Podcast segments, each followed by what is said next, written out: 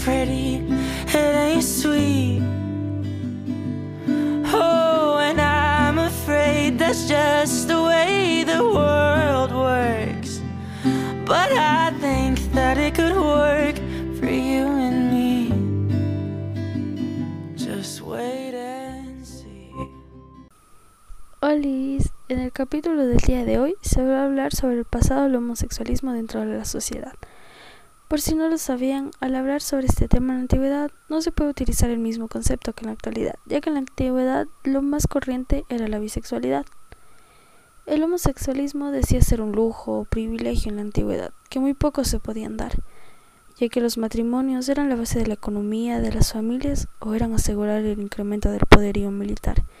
En varios lugares se dieron indicios de esto, como en Mesopotamia, Egipto, Grecia, Roma y Asia Oriental. En Mesopotamia se dieron los primeros indicios del homosexualismo, desde el periodo sumerio. En la civilización sumeria se registró la existencia de unos sacerdotes llamados Asinu, que significaba hombre útero, lo cual era denominado a ser homosexual. En Babilonia, de igual manera, se registró indicios pero era algo corriente y por lo tanto no era condenado. En cambio, los asirios eran intolerantes a esto, por lo cual las personas eran condenadas. En la antigua Roma, los indicios del homosexualismo son muy escasos y la mayoría de las veces ambiguos. La referencia más explícita a la homosexualidad en la cultura egipcia está en los mitos de Seth y Horus. Los primeros documentos escritos que aparecieron detallando prácticas homosexuales en la antigüedad provienen de Grecia. En Grecia, la pederastia homosexual masculina era una costumbre muy arraigada. Tal costumbre no reemplazaba el matrimonio heterosexual, sino que transcurría generalmente antes y también al mismo tiempo.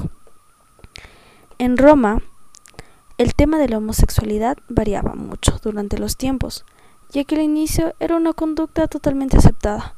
Durante el imperio se registraron los primeros matrimonios entre hombres, se realizaron sin ningún problema, ya que el matrimonio era considerado un contrato privado y no intervenía el Estado. La negación social y prohibición de la homosexualidad inició con la era del cristianismo. La homosexualidad se conocía desde la antigüedad, ya que existen citas del tema en registros históricos, además de ser representada frecuentemente en obras de arte, dibujos en masculino, en rollo y pinturas. El afecto por el mismo sexo era un tema normal y no era perseguido. En India, de igual manera, existen registros de relatos y algunos textos sobre el tema, que engloban a todo ser que se consideraba que su ser tenía mezclas las naturalezas femeninas y masculinas. En este capítulo también vamos a hablar un poco de los riesgos que existían en la antigüedad al pertenecer a dicho grupo ya que en muchos de los lugares esto era prohibido y hasta podía llegar una persona a la muerte por pertenecer a este grupo, ya que en algunos países se condenaba a estas personas a la pena de muerte. Como en América, en algunos lugares de América era prohibido tener estas prácticas, ya que se condenaba a estas personas a pena de muerte de una manera muy trágica, ya que eran atacados por perros hasta su muerte. Estos actos están grabados en pinturas por diferentes artistas que fueron parte de estos actos.